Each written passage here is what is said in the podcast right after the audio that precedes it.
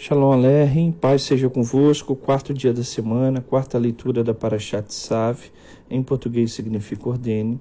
Parashá essa que se encontra no livro de Levítico, vai Crá, capítulo 6, verso 8, e vai até o capítulo 8, verso 36. Nós faremos a leitura do livro de Êxodo, capítulo 20, verso 13. Esse texto está fora de nossa Parashá, só que nos ajudará a compreender o pão diário de hoje. O verso 13 do capítulo 20 diz, não matarás. Segundo os rabinos, existem diversas formas de compreender este verso.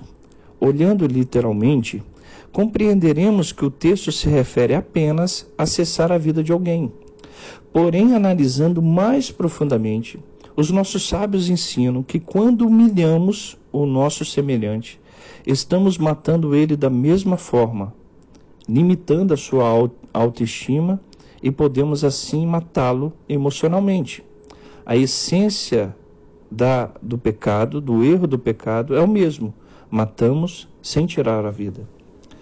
Dentro de nossa paraxá, existe um ensino muito oculto, mas muito profundo, que nos ensina a não humilhar o nosso semelhante nunca, mesmo que ele tenha cometido um pecado. Vamos entender isso? Dentro dessa paraxá é ensinado sobre três sacrifícios que eram feitos no mesmo local, um desses sacrifícios era o sacrifício de Corban Olá, que é o sacrifício de elevação. Esse sacrifício tinha uma característica positiva, pois o ofertante estava indo ali em adoração ao eterno, em doação ao Criador.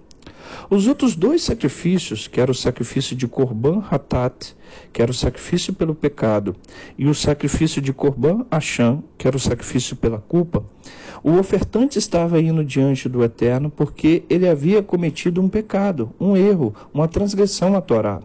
Então, esse, esse sacrifício, esses dois sacrifícios, tinham uma característica negativa, pois tinha sido originado por causa de uma transgressão, enquanto o outro era um sacrifício de adoração, de doação ao Criador.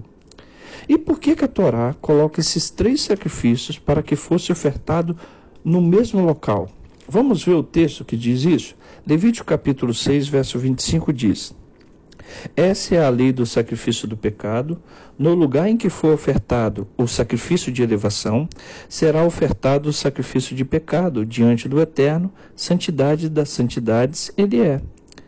Lá no capítulo 7, verso 2 diz: Essa é a lei do sacrifício da culpa. Santidade das santidades ele é. No lugar em que for sacrificado o sacrifício de elevação, será degolado o sacrifício de culpa. Ou seja, os três sacrifícios eram feitos no mesmo local. E qual que era o sentido? O sentido é de buscar que nunca nós devemos envergonhar o pecador. Porque, como os locais determinados para o sacrifício eram os mesmos, ninguém, ao verificar o ofertante oferecendo o sacrifício a Deus, poderia identificar se ele estava ofertando um sacrifício por causa de um pecado ou por causa de uma adoração ao Criador. Sendo assim, ele nunca seria julgado como um pecador e não seria humilhado por causa da sua falha. Ou seja, o sentido aqui da Torá é de resguardar a honra do pecador, mantendo a sua transgressão em sigilo, respeitando assim o fato de que essa dívida, este erro, este pecado, deveria ser resolvido entre ele e o Criador, entre o pecador e Deus. A Torá está querendo nos ensinar, irmãos, que mesmo que uma pessoa peque e se arrepende diante do Criador, nós jamais podemos expô-la diante das pessoas de forma que a gente venha prejudicar sua autoestima e assim ela não venha conseguir se erguer diante do Eterno. Nós não podemos matar as pessoas fisicamente, mas também não podemos matá-las emocionalmente.